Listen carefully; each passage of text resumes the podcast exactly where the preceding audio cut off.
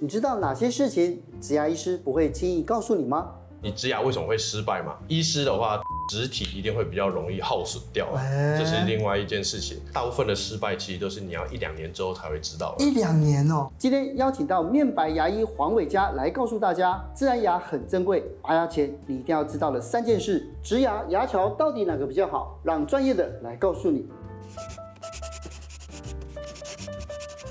今天呢，我们再一次呢，这个邀请了这个面白牙医黄伟嘉医师哦，因为医师上一次来，我讲的是说哦，这个可以不用蛀牙，对不对？或者讲一些牙周病的这些大家应该要知道的事情，结果哎，流量非常的好，嗯，所以后来大家都敲碗，要想要知道那个植牙，大家的医师不敢讲的秘密，对，所以今天这个要请这个医师来跟我们分享这样子哦。我记得我我之前去看牙齿的时候，有些医师跟我讲说啊，你这个要拔掉，对吧？为什么要拔？你看，有时候我我觉得牙齿好好的啊。哲新哥这个反应其实是非常好的一个反应，因为大部分的人听到说要拔牙，呃，有些患者会跟我讲说，我前一个医师跟我说这个牙齿没救，要拔掉。我第一个问题我都会问说，为什么需要拔？然后他都会说我不知道，牙医师跟我说需要拔了。所以我觉得第一点很重要的就是你在拔牙前，你一定要先知道这一颗牙齿为什么会需要拔。你要勇敢的问出来，我知道很。这如果给我很多专业术语，我也没办法去问啊。对啊。那这样子的话，我可以在这边给大家几个简单的要点，像是说你真的有一个非常严重的牙周病。你的牙齿可能在你手指这样点一点，它会像落叶一样这样随风飘荡的话，那这颗牙齿说真的，可能真的百分之百没救了，这是没什么问题的。然后另外一种很常见的就是牙齿基本上就已经没救的情况是这个牙根的垂直断裂。那牙齿假如说你裂掉，例如你吃到咬到筷子，吃东西咬到筷子，咬到骨头，它可能裂了一小角。那种情况，牙齿都可能还有救。但是，假如说你那个裂痕是像劈柴一样，这种直直的一条裂痕，从牙冠一路裂到牙根去，裂到骨头里去的话，那那颗牙齿基本上。呃，就算勉强救起来，用的时间也不久，可能五六年之后又没办法用了。嗯哦。然后最后一个的话是无法治愈的根尖发炎。所谓的根尖发炎，就是你牙齿里面的牙髓可能有因为蛀牙关系细菌感染，但是你里面的根管结构实在是太复杂了，所以没办法清的非常的彻底，非常的干净。所以这种情况的话，你也没办法用它咬东西，你咬下去就会痛。但是根管治疗也能做都做了。啊，假如像这种情况，结果。怎么治都还是治不好，已经治了好几年的话，嗯、那也许植牙其实是一个还不错的选项，因为至少可以让你好好吃东西。是，对，因为有一些牙齿啊，就是说像刚才这讲到说，整颗牙看到可能是垂直断裂啊，或者是什么这个根尖发炎的，可有一些是这样，就是断头的。断头的这个这种牙齿一定要拔掉吗？还是可以救了？你不要看它现在牙齿好像露出来就一点点而已，我们牙齿底下还有这个牙根在骨头里面，所以你只要这个牙根的长度是够长的，你就算只断到只剩一点点。只要你的牙根没有像我刚才讲说垂直裂掉，它只有这样水平断掉，然后它四周的齿槽骨又是健康的，没有牙周病的话，其实像这种情况，只要我们用矫正力量把那个牙根拉出来多一点点，哦、这样我们上面就可以放一个柱心，然后再做一个夹起来，好好用，其实都还是可以用非常久的。我想到我有一个长辈啊，他去不是我，不是不是长辈，他去其中一间牙医诊所，医生就跟他说他要把四颗牙齿拔掉。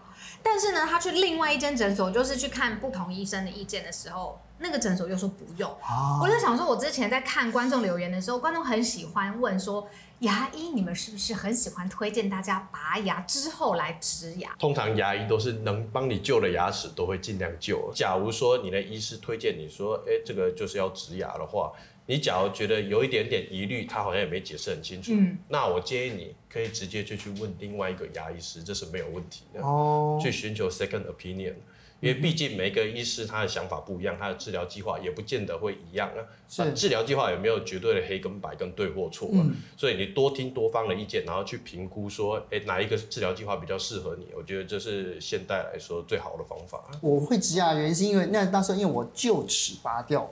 就是拔掉，那我没有做，我没有做，你这俗称的假牙，这样，反正就讲。后来医生一，我有牙医朋友就跟我讲说，你一定要植牙，你一定要补起来，否则牙齿会坏光光。为什么会这样子？真的会坏光光吗？对，应该说你只要有缺牙不补的话，那久了之后会发生什么问题？因为我们人平常就会做一些咬合的动作嘛，嗯嗯，所以你的牙齿就会顺势往这个缺牙的地方这样倒过来啊，然后上面的牙齿有往下这样掉下来，这样久了之后，你牙齿咬合会乱掉。先撇除掉那些可能会造成一些颞颌关节的问题，或者是你吃东西不容易把牙把食物咬烂之外，你光是从这个地方到这个地方，你假如要把牙齿补回来的话，价格可能就会差十到二十万了，嗯，就会差到那么多。因为我就是因为太久没有补了，所以后来我先矫正牙齿，嗯，先把那个对倒下来，所以要先把 space 拉出来，嗯、然后呢拉到一个合理的距离之后，它才因为我虽然缺牙比较多，但是它拉到一个程度之后，它可以植比较少颗，对，对，对不对？可是植牙它其实有一个有一个步骤嘛，对不对？对对对。所以它正确的植牙步骤到底是什么？植牙简单来讲，就是你有一颗牙齿，连牙根整颗都不见了嘛，那边什么都没有，只剩下你齿槽骨在那边。嗯、所以我们第一个就必须要做一个人工牙根给它。啊、那人工牙根就是我们所谓的植体，啊、我们就会先把植体植入，这就是手术的部分，植入到骨头里面去。植到骨头里面去了之后，我们就会等待骨整合，就是等待你的骨头把那个螺丝抓稳了，嗯、大概这就是四到六个月的时间。当然它稳定了。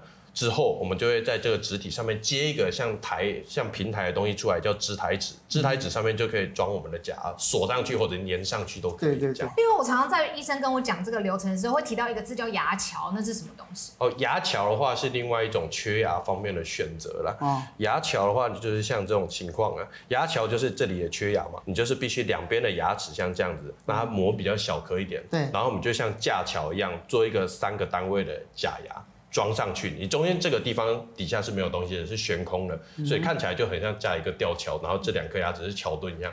这种的话就叫牙桥了。是，到底牙桥跟植牙哪个比较好？我们可以从两个方面来探讨，一个是价格，一个是骨头。牙桥一定会比植牙还要便宜，这是一定的嘛？嗯、对，牙桥通常都会大概是植牙价格的一半而已。嗯、这个大家可以自己去那个网络上看，那个有各县市的卫生局都有公布那种自费价格的公定表，大家可以去看。但是大部分的情况都是牙桥一定都会比植牙还要便宜，便宜差不多快要一半的价格。对，这是大家第一个要去考量的。假如你真的没有牙齿啊，预算也不够。那当然还是做牙桥会比较好，有牙齿总比没牙齿还要好。对呀。那第二个你要去看看说你的骨头的量跟质它是是不是 OK 的哦，因为你骨头量真的假如因为某些原因萎缩到非常非常少的话啊，你的年纪可能也不适合植非常大量的骨头的话。那你的情况也是比较适合做牙桥了，不见得植牙会适合你，因为植牙的手术对你来说可能风险会比较高。那你做牙桥好好保养，你还是可以用很久了。嗯，那你这样分析，我就很好奇，如果是你自己缺牙，你需要选，你会选什么？假如是我自己的话，我一定会选择做植牙，因为我牙齿大家都知道，我牙齿非常好，没有补过，然后也没有装过假牙，所以假如我不知道为什么有一颗牙齿就一觉醒来就不见了的话，那我一定会选择是做植牙，因为我不想要去磨旁边那两个完美无缺的那个牙齿。但是有的人说用牙桥的时候，他咬合会那那两颗，就是就中间空的那颗不算，两颗做桥墩的，他说会咬的时候会有那种，就是会有压迫感。或者是疼痛的感觉，Okay. 对，所以他他就医生就跟他讲说，你牙齿很敏感哦，你还是植牙比较好。嗯，你有会有这种吗？通常的情况是他两颗牙齿有牙周病的情况，有点问题，对，他两个桥墩有问题的，是，或者是他那个桥。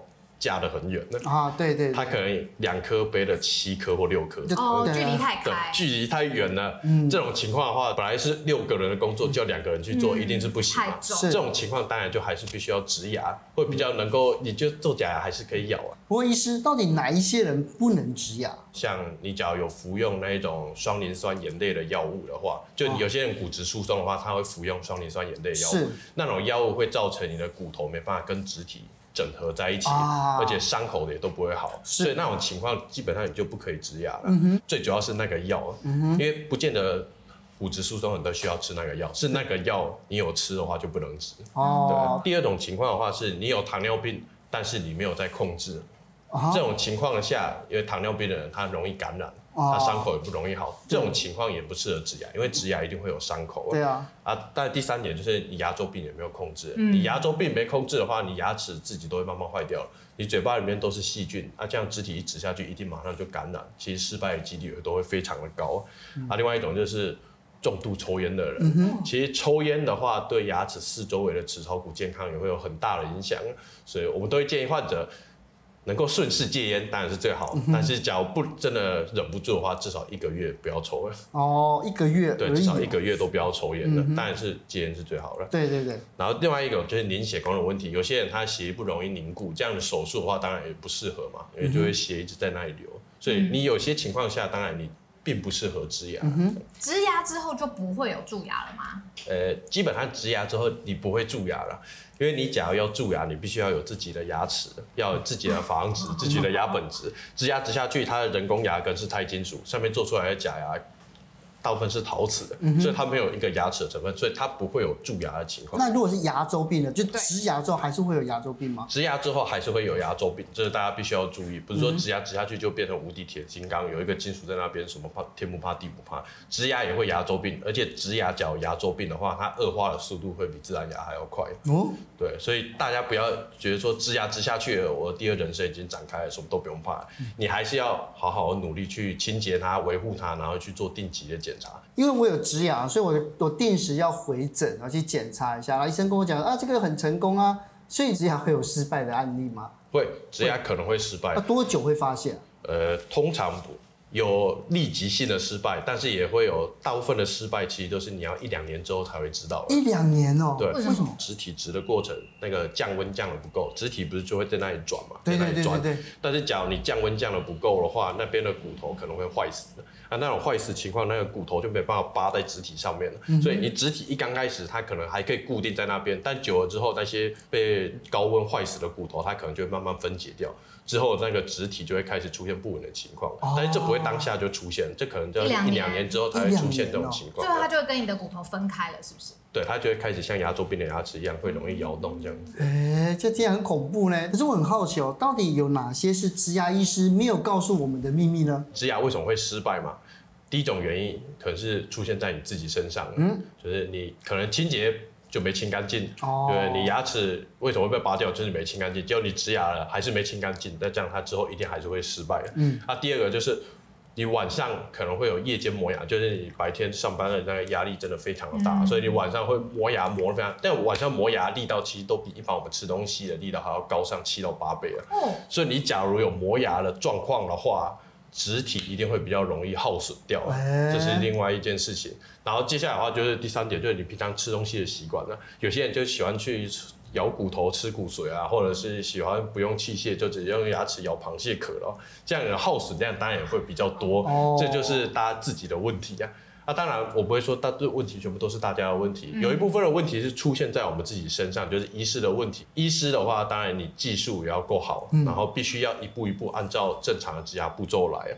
例如像这个图片，你会看到说，这个植体很明显它的角度就是打歪掉的。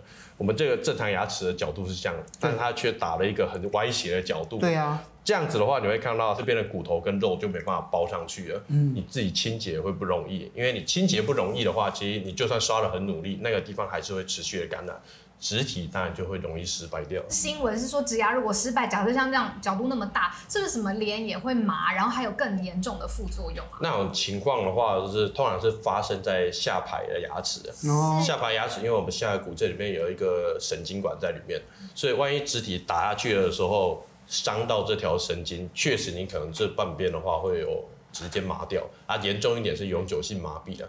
所以我们在植牙的时候会做去照三 D 的断层扫描，确定一些重要的解剖位置，然后在手术的时候也可能会做那个手术的导引板的，确认我们这样角度是对的，OK，深度也是对的，OK，这样子植下去的话才会是安全的位置。哦，所以如果说真的好，如果说看到这个。这个就真的已经失败了，那他还可以再做二次的植牙吗？当然还是可以的，只是说你在做二次植牙的时候，一定会需要做一些比较繁琐的前置步骤，例如去补骨粉，因为你植下去的话，那、哦、那边没有骨头的地方，你要先把它长回来嘛，先把你的骨头量补回来。嗯、但是我必须要讲，你每失败一次，重做一次，你骨头长回来，就算我们补的很完美，长回来的量一定还是会越来越少啊。嗯、所以你重做越多次。当然，就是以后失败的几率会越高。还有什么？因为我看到一个牙医诊所写什么“即拔即种”，那到底是什么东西啊？原本我们植牙是拔掉的时候，你那边都没有牙齿，对，空的嘛，都空的，我们再植下去了。即拔即种是说，你那个牙齿拔掉之后，我们马上就植植体上去。哦，这跟原本的设计是不太一样的。它这种情况的话，是有点类似，像是外伤造成了你牙齿牙根断裂了，但是你旁边的骨头都还很完整。没有破损，那、啊、这种情况之下，我们拔完牙齿，我们不希望它那边的骨头因为拔完牙齿之后萎缩掉，所以就会拔掉的当下就把植体植下去，就用植体把那个骨头高度保持住。嗯，所以这就叫即拔即种，但是它有条件的。哦，它就是你那边的伤口不可以有感染的。嗯，例如说你假如是牙周病的情况。你牙齿整个都在换，旁边没有骨头啊，这样的话，你即拔即种下去，你没有东西可以抓住植体，嗯、那也没有用，那就不适合。是。那我还听过一个叫速定植牙，这是什么？什么条件可以这样子？它的话就不像是我们一颗牙齿，可能就一颗假牙就做一颗植体，这样一个萝卜一个坑嘛。这种通常都是你全部都没有牙齿的情况之下，然后你可能打四根植体或六根植体，在网络上会查到叫 all on four 或 all on six。啊，这种情况的话，它就是可以用那四根肢体或者是那六根肢体去撑起一整组可能十四颗牙齿的重量这样子。哦。但它肢体会打得比我们这种一般植牙的肢体还要更深，有些时候会打到颧骨这边来。打到颧骨？对，因为它要是用四颗去撑住整车啊，所以它一定要比较深一点点的。对啊。方向也会跟我们一般肢体不一样。对，像我这个上颚这边，因为缺牙缺很久。所以他那个他骨那骨头有萎缩，他退到接近鼻窦的地方，所以他在打的时候就要非常的小心，这样。所以真的就是，如果说这个速定植牙有比较好嘛，就是跟做牙桥比，我觉得我觉得看起来有点像牙桥啊。对啊，是确实还蛮像牙桥了，它是有条件的。你要想要说四到六颗的话，万一其中一个植体坏掉，是不是整组要拆掉重做？啊，对哈。对，所以事后维修的部分也要去考量。对，所以这种整排的缺牙是可以考虑用速定植牙的方法来做这样子的。其实我觉得听起来就是不管怎么样，骨头是要健康，要健康。对，骨头的量要够，骨头而且你自己要真的会清洁好，然后找到擅长做这个的医师。那这个看起来这么一大排，好像很贵。哦，它其实也不便宜啦。它就 它，你不要想说它只有四根肢体，大概就四根肢体的价格，没没没没，是这样。它一组的话大概一百万。一组一百万，对啊，一样是一算一颗一颗牙这样算嘛，对不对？对对对啊，你说一颗一颗牙算的话，你假如种十四颗的话，就一百四十万，它比较便宜，但它也是要一百万，它不是只有四颗就是四十万的这样。买单钻跟买那个宝格丽这样一串的还是有，它就就我不知道，我不知道，还是贵。我跟你讲，只是便宜一点点而已。专业还是要问专业的医师哦。今天谢谢，那我当然是喝豆浆，保护牙齿哎，真的谢谢。